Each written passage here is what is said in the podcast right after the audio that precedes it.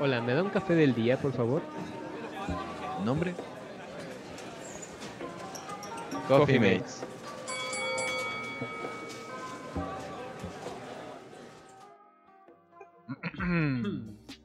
Bienvenidos Bienvenidos a nuestro podcast. al capítulo número 7. Ahora sí, el número 7. Ahora sí el número 7, porque la vez pasada sí nos equivocamos Sí, bien. hubo un problemilla cabrón. por ahí. Pero, ah, Empezaste tú, güey. No, bueno, porque tú escribiste el número 7 en el pizarrón. Tienes toda la razón.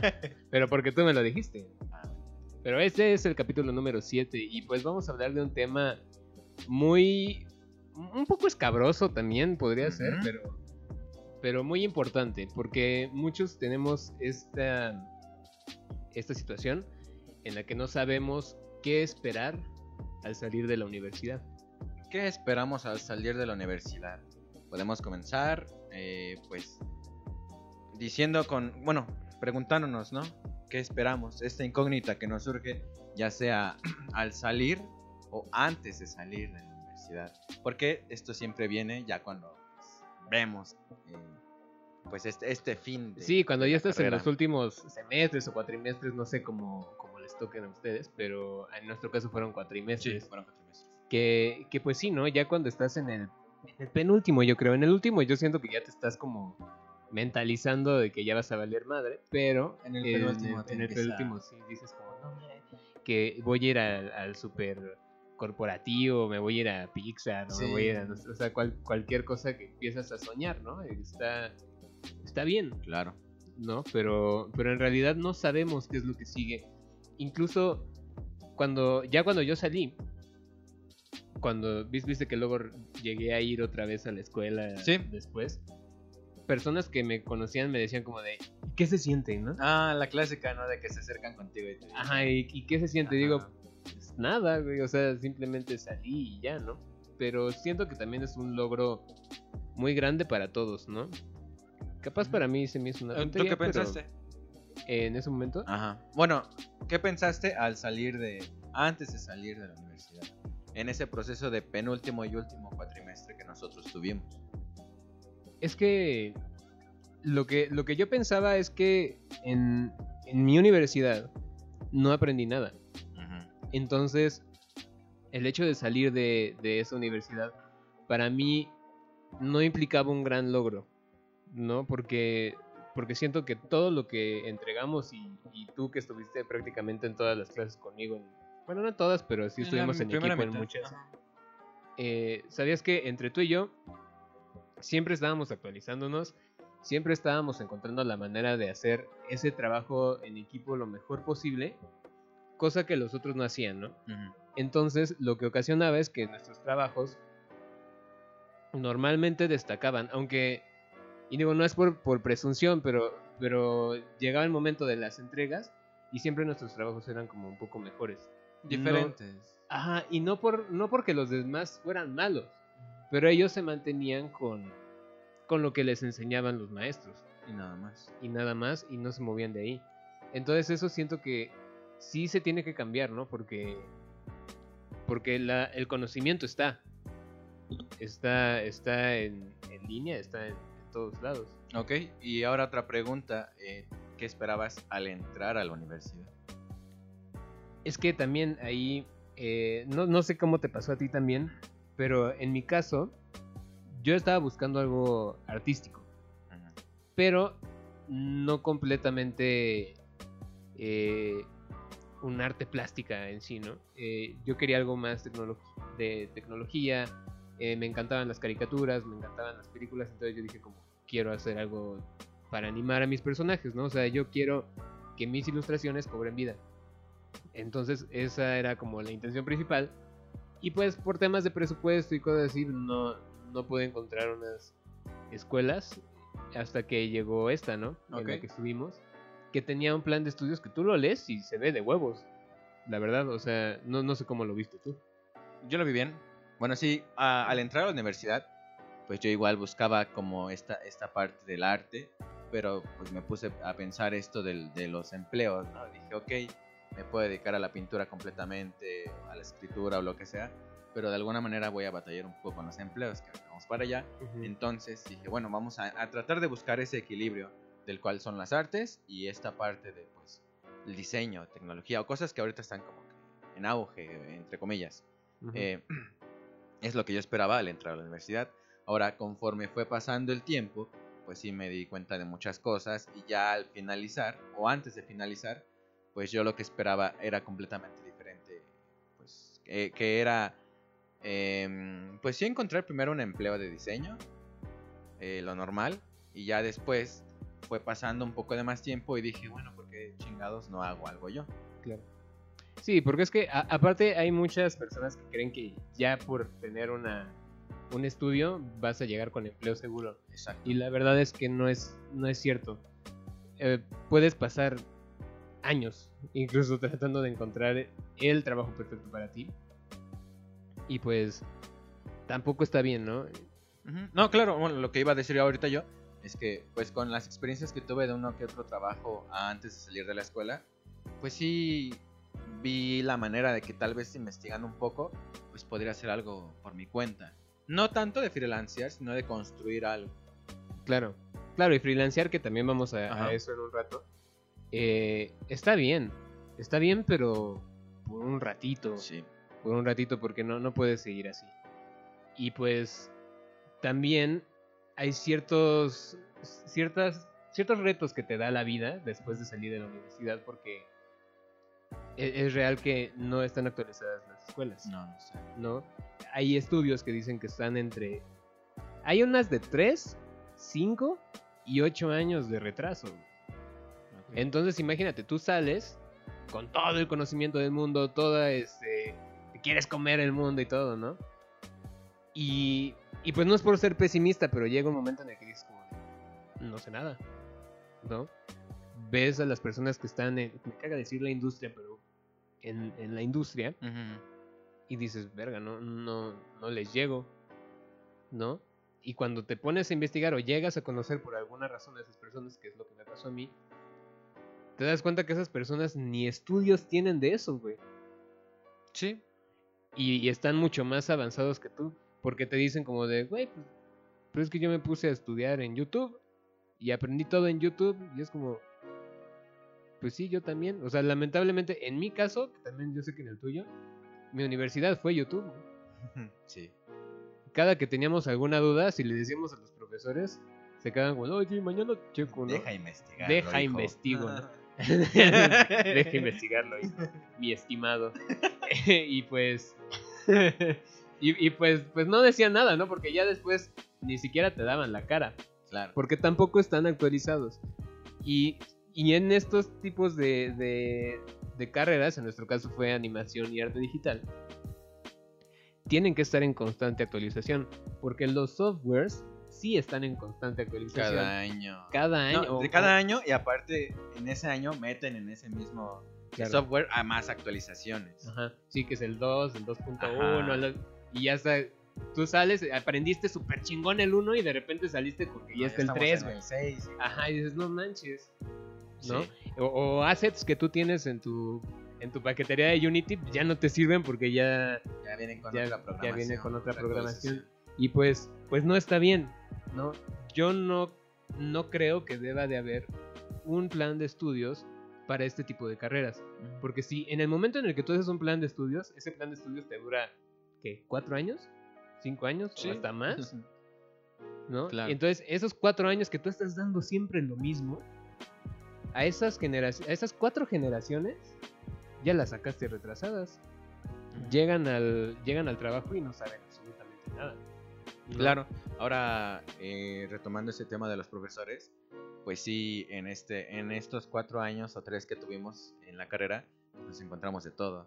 Profesores de los cuales, pues, eh, no estaban actualizados, eh, pues si les preguntabas, te decían, ahorita te digo. No, a mí me tocó uno que, que pues lo, lo conocemos, ¿no? Que de- estábamos aprendiendo Blender Oh. y, y, y este y este vato, pero, pero no, no era él, era, otro, Ah, su amiguito, güey, que, que estaba, es- estábamos ap- aprendiendo Blender y me dice como, adivina qué, vamos a hacer un reproductor MP3. ¿No? Y yo dije, Ah, ah, pues está chingón, ¿no? Y este. Y de repente me dice, nunca he hecho uno. Pero vamos a ver qué sale. Güey, y tú me estás dando clase. O sea, de verdad. Hasta duele, ¿no? Porque dices como, güey, o sea, estoy pagando para que me den una una clase bien y que salga preparado y que salga todo y pues no, eso es, eso es una fantasía. Ahora viene esta otra parte de los profesores, los cuales, los cuales son pues profesores buenos, de, que sí te exigen, y no solo te exigen, sino que te meten esta mentalidad de que sí, como dices ahorita, hay que, hay que actualizarse, hay que investigar, pues hasta eventos que surjan en las calles o yo que sé, en exposiciones, ya sea en el autódromo, que a mí este profesor este, pues me dejó, y primero, ¿te acuerdas que me acompañaste a un museo? Ahí, eh, me dejó salir ahí al autódromo, al hipódromo, perdón, ahí para, porque iba a haber una exposición de, pues, el, el arte como tal en general, eh, arte contemporáneo y cómo se han estado vendiendo y actualizándose.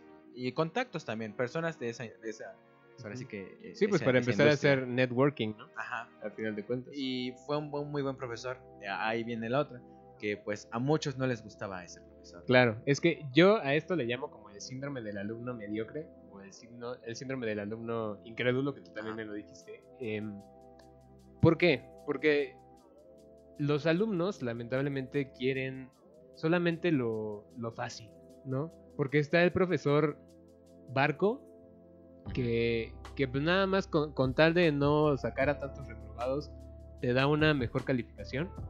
O no sé qué pase como detrás de cámaras, ¿no? Pero, pero te dan mejor calificación.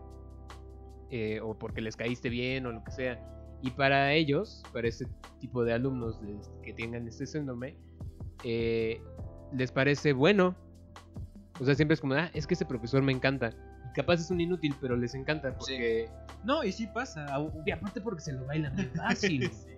Porque le puedes entregar lo que sea y dicen, ah, pues ya, un, un 8 ¿no? o un 9. Ajá. Y ya.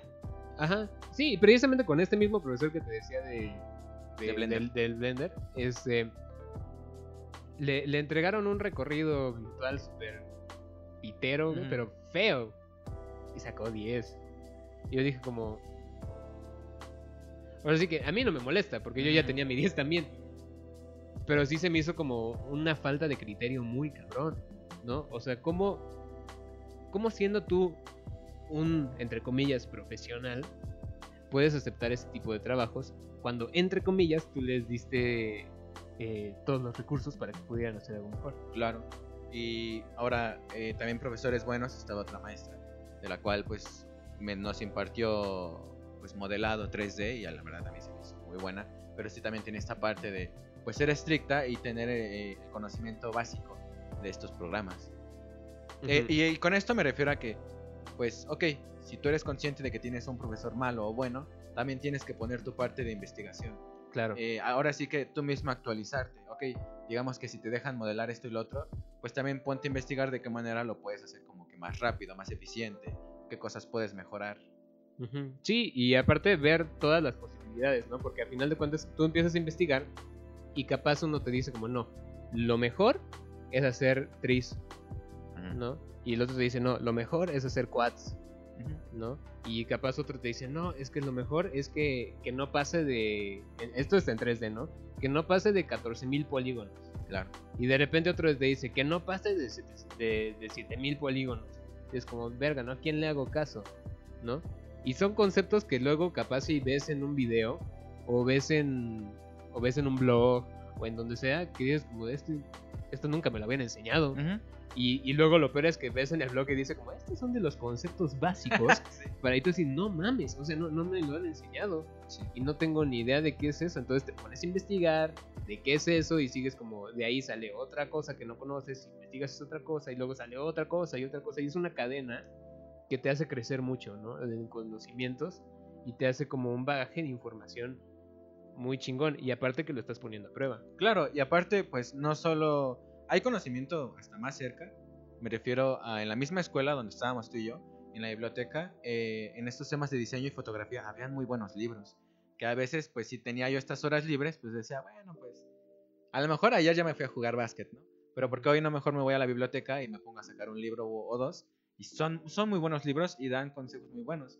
Aparte, pues hasta el diseño y todo eso está muy padre y ahí, mismo vas aprendiendo. Sí, de hecho, en esa biblioteca eh, yo tenía mis dudas, la verdad, porque como precisamente como ya había tenido unos profesores que la verdad no me habían enseñado nada de lo que yo quería, dije como, ¿habrá algún, algún libro de animación que, que pueda, que- que pueda trabajar o no sé?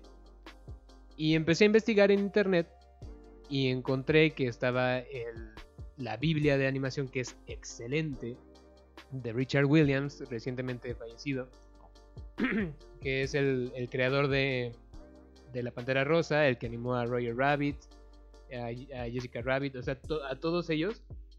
Richard Williams era un cabrón, y te digo, recientemente falleció. Y él creó la Biblia de la animación, que se llama eh, Animators Survival Kit. Y, y dije, no va a estar en un- no va a estar en la escuela, ¿no? ni, ni en pedo. Pues me metí por curioso y sí está, güey. Ok. Tienen, o sea, no tienen tantos, pero creo, no recuerdo si son cuatro o seis. Son bastantes. Y siempre que yo iba, si, si tú ibas a buscar los de física, este, siempre faltaban, ¿no? Que de repente era como, puta, ya, ya no, ya no los alcanzamos, ¿no? Sí. Pero si tú ibas a buscar ese, siempre había y siempre estaban los seis. Oh. Porque a nadie de la carrera le importaba superarse a sí mismo, a nadie de la carrera le importaba aprender realmente la animación, Claro. ¿no? Y luego, lo peor es que cuando ven que yo puedo animar bien, te dicen como de, ay, ¿cómo lo hiciste? Ay, es que, ¿en dónde aprendiste eso? Ay, güey, lo tienes aquí en la escuela. ¿No? Pero te digo, es un síndrome de un alumno mediocre que nada más quiere que todos se lo den y quiere estar de rémora, ¿no? Porque son, son rémoras que nada más como quieren comer de lo que tú ya sabes, tú ya aprendiste. Sí, y a veces, bueno, a mí me tocó ver que pues por culpa de ciertos estudiantes sacaron a buenos profesores. Claro. Sí, por lo mismo, porque estos buenos profesores exigen, Claro. estos buenos profesores critican. Y, o estos buenos profesores no eran estos profesores barcos que antes tenían y decían, no, pero es que me metí a esta materia porque se supone que iba a tener a este tal profesor, ¿no? ¿Cómo es posible que ahora tenga Claro. este que, entre comillas, no sabe nada? Y digo entre comillas porque sí sabía mucho. Y al final lo acabaron sacando por una excusa tan estúpida que Sí. No, y aparte también, o sea, tú te das cuenta, eh, no sé si tú lo habías visto, cuando, cuando cambiábamos de, de cuatrimestre y cambiábamos de materias, algunas materias llegaban a tocar ciertas cosas que ya habíamos tocado antes, ¿no? Y muchos profesores hacían la pregunta que todo profesor hace de... Díganme sus nombres. No, no, Ah. animal. Este, no de, de qué... qué tonto. no, bueno, aparte de esa, eh, de qué aprendieron con tal profesor, ¿no? ¿Y Ah, qué es sí. lo primero Sí. que dicen? Nada. Ajá. ¿No? Y todos así en, en, en coritos, el ¿no? grillito. Nada. Ujú. ¿no? Cuando realmente sí aprendieron algo, ¿no? Capaz sí, capaz sí no directamente con él, pero si aprendiste algunos, al- algunos, este, em, algunas, algunas cosas que te pusiste a investigar, Ah, ya tienes ese conocimiento. Entonces, eh, lo que yo no entiendo, no, no sé, no sé cómo lo, lo, ve- lo veías tú, pero cada que cambiábamos de, de clases, como que no relacionaban las clases anteriores con lo que estaban, sí, sí. lo que estaban viendo, ¿no? Entonces decían como de, "Güey, es que eso ya lo viste en la clase pasada. No puede ser que no sepas cómo hacerlo ahorita. Es que no me acuerdo, ¿no? Se les borra el chip o no, no sé, no sé qué les pasa. ¿no? Ahora, pues sí, con esto es investiguen, eh, salgan, no sé, hay muchos medios. Hasta si no quieren salir, pues está bien. Ahí en la misma escuela hay un montón de contenido muy bueno. Sí, en la escuela, en internet, puedes encontrar de todo, ¿no? Y pues nos lleva a esto. Con esto que, que acabamos de decir, ¿realmente sales preparado? No. No, no, esa es una, una conclusión. No sales preparado a menos que te estés actualizando, como lo estamos diciendo. Hay mu- muchas plataformas excelentes, revistas incluso en, en línea que tienen mucha información. Eh, mismos Hasta- youtubers. Hasta en el mismo Facebook. Porque hay grupos de animación, no solo de la escuela, sino que otros grupos de animación, donde ahí están poniendo constante actua- Sí, te hace y te dan feedback, Sí. feedback perdón, y, y muchas cosas, ¿no? Entonces, bueno, ok, saliste, no tienes ni puta idea de qué hacer, ¿no? Y viene esta, esta otra etapa, ¿no? Eh, que es el trabajo, Ah, ¿no? El trabajo y que quieren un egresado de 22 años que ya haya tenido con 10 6 años, de experiencia que saque bombones de la cola, güey. Sí. ¿no? Entonces, No, espera, y con un sueldo. con un sueldo. ah, sí, un sueldo de pinches 4 mil pesos Sí. al mes. ¿no? Claro. Porque técnicamente seguramente todavía vives con tu mamá, ¿no? Y no tienes nada que, que gastar. Ajá. Entonces eso sí se me hace muy injusto, ¿no? Em, entonces ahí viene como, son, ¿cómo puedes tener esta experiencia para poder tener el trabajo soñado? ¿No? Porque si tú te metes a- al trabajo soñado, bueno, no sé cuál sea el trabajo soñado de ustedes, pero, pero normalmente te piden bastante experiencia, ¿no? En- y en ese tipo de cosas, la única manera en la que puedes entrar es como trainee, como un becario, Un auxiliar del auxiliar. un auxiliar, que, que recientemente estaba platicando con alguien y me decía como que también, eh, que prácticamente le hacían cargar como la ropa y los cajas Oh. como de, güey, no mames. No, o sea, a final de cuentas es un trabajador y tienes que tratarlo con respeto, Claro. como a cualquier trabajador. Porque está haciendo incluso hasta más, ¿no? Porque lo tienes en todas las áreas. Sí, ahora con esto, este... eh, no, no te preocupes. Eh, esto de becario, pues sí uno entiende de nada, pues es el becario, no hay que dejarle todo, todo lo básico. Está bien, pero pues, tampoco hay que mancharse. No, y aparte la intención de estar de becario es que tengas algo para aprender. Claro, eso es lo importante, aprender cuando tú Ajá. entres en ese, en ese modo. Y si, te un man- empleo. y si te mandan a comprarle la comida a la ejecutiva, güey, pues Como que, es como no aprendiste nada, nada más hacer. Aprendí a ordenar Charán. el paquete 1 de Carl Jr., yo qué sé. Ajá, sí, Ajá. pues pues no. O aprendí a criticar el diseño de Carl Jr. ¿no? Pues no. Esta Entonces, servilleta está... esta servilleta está muy bien diseñada. No, esa es una tontería. Sí, sí, sí. ¿no? Y, y también en los trabajos, ¿no? En los trabajos igual te vas a encontrar gente que, al igual que en la escuela, son igual de mediocres. Sí, donde te dejan toda la chamba, este, siempre ven la manera de cómo zafarse, no sé, o, o tú ves sus diseños y dices, oh, Sí. O, o que de repente te ponen a hacerte la plática y, sa- y logran sacarte algo de que sí sabes hacerlo. Dicen, ah, entonces sabes hacerlo tú. Ah, te lo paso, ¿no? Ajá. Y, y ya, y ellos se van a fumar. Sí, o no, como vimos que hiciste esto, el otro, en el otro proyecto, no sé si ahorita te la puedes aventar tú, ¿no? Claro. Y aparte que me parece hasta absurdo, ¿no? Que ellos trabajan en lo mismo que tú y saben eh, las, las trabas que puede tener un diseño o algo así. Y, y lo quieren para ayer, ¿no? Y dices como, ¿qué onda, no? Y me lo entregaste mal y lo tengo que rehacer todo, ¿no? Entonces, pues está, está muy cañón entrar a un trabajo con tanta experiencia. Ahora, por lo mismo que te estoy diciendo de que, que van que, que van actualizándose todos los softwares y todo esto, realmente seis meses en un trabajo equivalen como a casi dos años, Ok. ¿no? Entonces, si te piden seis años de experiencia, pues ya te puede decir que con, con un, un mes, un, un añito o algo así ya te van a aceptar. Claro. O sea, no, no es. Es un poquito casi casi broma, ¿no? Porque también eh, es, es algo como muy paradójico. Que estaba hablando con, con una persona que conozco eh, de esto. Que muchos están, en especial los artistas, no, güey. Es que no hay chamba. Es que no hay chamba. No sale. No sé qué. Bla, bla, bla. Y, y este cuate me dice como, pues sí, no, no hay chamba, pero al mismo tiempo hay un montón de empresas que tienen vacantes. Entonces es como súper paradójico. O no hay chamba o no quieres trabajar. ¿No? Ahora lo que viene es que tal vez sí hay chamba, pero no hay buenos sueldos. Exacto. Porque co- con, todo esto que comentabas acerca de, o lo que comentaba también yo, de pues esas cosas que a veces nos toca hacer extra, pues sí, sí, o sea, sí las ofrecen, pero también la ofrecen con un sueldo tan, tan manchado. que La otra vez que te pusiste a buscar este... Güey, te, te deprime. Sí. Estabas bien enojado.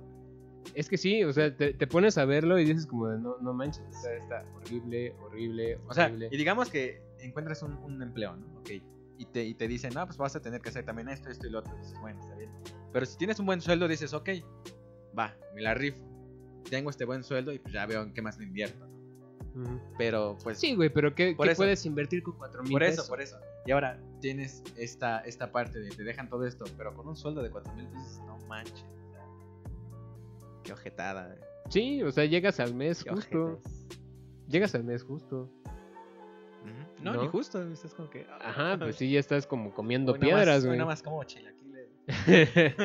o el puros taquitos de la esquina y ya, güey, pero pues la verdad es que también hay que pensar en uno y hay que pensar en que tienes gastos, tienes novia, tienes perros, güey, o lo que sea, o sea, Antojos, Uno- no sé. ajá, antojos, lo, lo que sea, o, o simplemente te quieres dar un, un gusto Sí, y que no puedes darte un puto gusto porque tu sueldo no te alcanza, claro.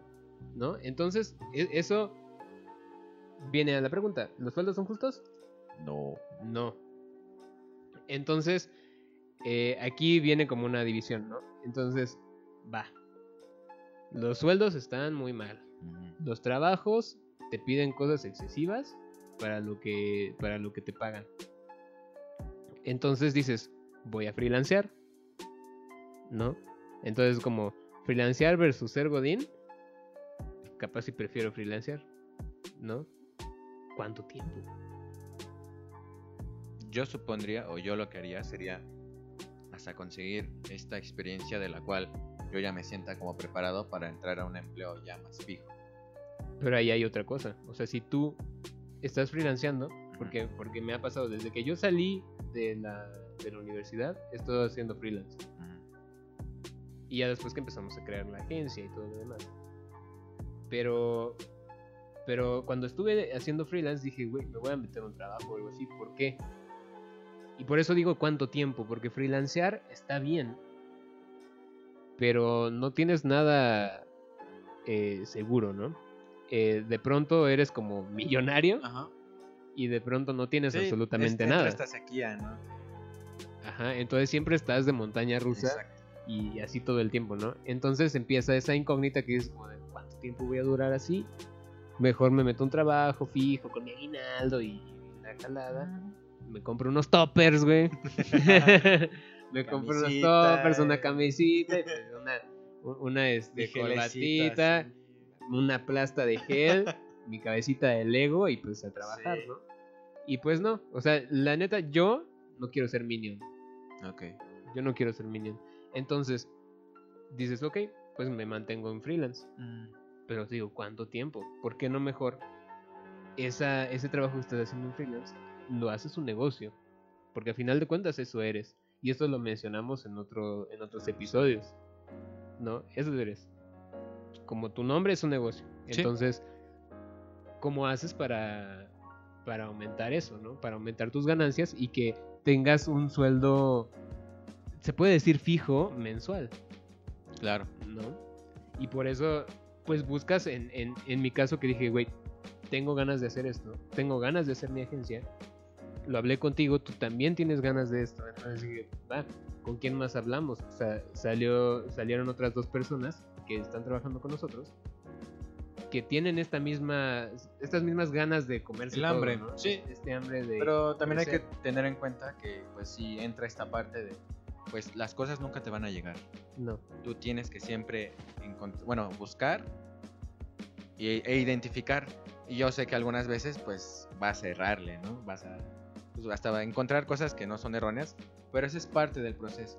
Sí, es parte del proceso. Y en ese proceso, lo que yo siempre, siempre, siempre recomiendo es que le hagas caso a las personas adecuadas. Ah, sí, sí. ¿Sí? Y eso ya te lo he dicho. Porque si tú le haces caso a alguien que no ha pasado por lo que tú quieres pasar, estás perdiendo el Claro. tiempo. Completamente. O sea, que, que llegue un doctor y que te quiera explicar cómo hacerle para ser un gran artista, Es como que, oh. no, no, no, no tiene sentido. Sí, un ejemplo es, es- últimamente pues hemos estado viendo esto de las ventas y pues yo le estaba preguntando a personas que hasta, no sé, pues hasta han vendido autos, ¿no? Porque saben cómo comunicar, cómo comunicarse hacia el cliente, cómo vender su marca hacia el cliente. Y de ahí he sacado muchos consejos muy, muy valiosos de los cuales me han servido hasta cuando nos... Esto, estas últimas veces que hemos salido a buscar, pues, me he acercado a las personas ya con otro, otro tipo de palabra, con otro tipo hasta de energía, de la cual pues ayuda demasiado. Y solo esto lo conseguí pues preguntando a las personas que saben de esto. Que ya habían pasado por eso, Ajá. ¿no? Pero alguien que no tiene ni idea no te va a decir algo. Bueno, te va a decir muchas cosas. Sí, o sea, sí, exacto. Sí, Cosas o sea, que a lo mejor él mismo ha visto, opiniones. ha escuchado o lo que sea. Pero no lo ha puesto en práctica. no, no, ha, no- ha pasado por la experiencia. por la no ha experiencia. experimentado. Entonces, o sea, ya te vuelves freelance y todo. Y pues, la cosa de ser freelance es que, al igual que en un trabajo, vas a tener que hacer de todo, Sí. ¿no? Porque, porque de pronto te sale un logotipo, de pronto te sale este, el diseño de una página una web. página web, eh, o en nuestro caso que manejamos las redes sociales. Entonces, no sabes realmente con qué te va a salir. Eh, por ejemplo, en, en esto de las redes sociales, que de repente es un restaurante, que de repente es un gimnasio, que de repente es no sé qué, no, no puedes hacer siempre el mismo diseño. Sí. Entonces, Sí, tienes que saber adaptarte y identificar las necesidades del cliente. entonces, ok, ya pasamos por el trabajo y todo. Ahora, vamos a regresar tantito en la parte del trabajo. Y, y di- dices, ok, tengo ganas de entrar a una empresa bien fundamentada y no sé qué. te van a pedir tu book, te van a pedir tu reel y te van a pedir tu CV. ¿no? En episodios anteriores ya hablamos de, de algunas pautas que debemos, debemos de tener en cuenta para el book y algunas cosas que debemos de tener en cuenta para el reel. Y viene esta otra incógnita, ¿no? Me tengo que especializar. No. Bueno, yo, yo opino que no. Yo también opino lo mismo, Yo digo pero hay que que no. explicar. ah, bueno. Yo opino que no. Porque, bueno, aquí en México, eh, la mayoría de los empleos, pues te piden que sepas de todo. Como lo hemos comunicado. Como lo hemos dicho antes. Pues si llegas y te dicen, no, pues ahora haz esto, edita este video. Ah, pues. No, pues ahora, pues, eh, Modela un personaje. Ajá, modela un personaje, diseña esta publicación que es para mañana o yo qué sé. O sea, en un día acabas haciendo pues diferentes roles. Entonces, en los, en los empleos de aquí, pues no es tan conveniente especializarte. Yo a lo mejor eh, te podrías, podrías especializarte en algo que en realidad te apasiona. A lo mejor si a ti te apasiona el rigging, pero nada más así, pues ahí dices, bueno, entonces me voy a dedicar un tiempo extra para especializarme en esto. Ujú. Sí, para aprender un poco más de cosas, pero al final de cuentas saber hacer de todo, Claro. ¿no? Porque ¿qué pasa? Si te quieres especializar, te tienes que largar de Latinoamérica. La verdad, porque eso pasa en toda Latinoamérica. Eh, ¿Por qué? Porque las industrias de como, como Pixar, como Ubisoft, Mm. Blizzard, o sea, e- ese tipo de, de empresas muy grandes tienen un personal para cada cosa, ¿no? Y tienen el presupuesto, un presupuesto impresionante para poder dar em, e- estos servicios, ¿no? Y que cada quien haga algo. Sí, cada área. Y yo siento que hasta se puede volver un poco monótono, porque dices, ok, todos los días estoy rigueando, todos los días, todos los días. Sí, te llega días. como a aburrir, ¿no? Sí, siento que debe estar Como que ahora complicado. quiero hacer una escena. Ahora quiero hacer un escenario o algo así, pues hacer en tu caso, cabrón, porque, porque aquí en el Sí. trabajo vas a rillar. Eh, y aquí en México no, y en toda Latinoamérica es así. Capaz en un momento te va a tocar solo riguear, capaz en un momento te va a tocar hacer todo el personaje, capaz en un momento te va a hacer te va a tocar hacer escenarios o luces o, hasta, o hasta redes sociales. Ajá, hasta redes sociales en ese puede no estar. tienes no tienes ni idea de qué te va a tocar. Sí. Entonces, yo lo que lo que sí recomiendo si te quieres especializar en algo es si te gusta el 3D, aprende todo de 3D. Si te gusta el 2D, aprende todo de 2D, igual con stop motion, con motion graphics, con lo que se te cante, Sí. ¿No? Pero pero sí hay que especializarse en algo solamente no en un no en una habilidad eh, específica, ¿no? Sí debes de tener muchas otras cosas. Pues ya ahora pasamos con. con una un movimiento que nosotros tenemos, ¿no? Precisamente podemos concluir una cosa. ¿Las actualizaciones de las escuelas son buenas o no? No. ¿Los profesores están preparados o no? eh, muy pocos. Muy pocos. ¿Existe el síndrome del alumno mediocre o incrédulo? Sí, Sobresale. sobresale. Está, es un exceso. Sí. Es un exceso. Y eso no solamente de los alumnos, de muchas personas. Claro, Pero- y no solo en una sola carrera, que la de nosotros, sino que, En todas. en todas. Cuatro, los trabajos. ¿Son justos o no? No. No. ¿Freelancear es justo? Tampoco. ¿No? no tanto tiempo. ¿La especialización es necesaria? Eh, no. No. Entonces tenemos seis cosas. Seis cosas que están eh, bloqueándonos el camino de ser como los mejores artistas eh, en nuestra área, ¿no? En el área que tú quieras. Esto es una lucha en contra de eso. Esto es una lucha para que nosotros como artistas nos impongamos y tengamos como el respeto suficiente y que la gente nos vea con respeto, así como ven un doctor, así como ven a, a un ingeniero, porque nosotros hacemos el mismo trabajo, ¿no? Esto es un campo, un campo lleno de lleno, lleno de guerreros y guerreras que vamos en contra de esas minas que nos van a atacar, ¿no? Minas del trabajo, minas de la escuela y minas de todo. ¿Qué quieres esperar o qué vas a esperar al salir de la universidad? Vas a encontrar un ring. Un ring en el que nosotros como artistas serem- seremos los guerreros y vamos en contra de eso.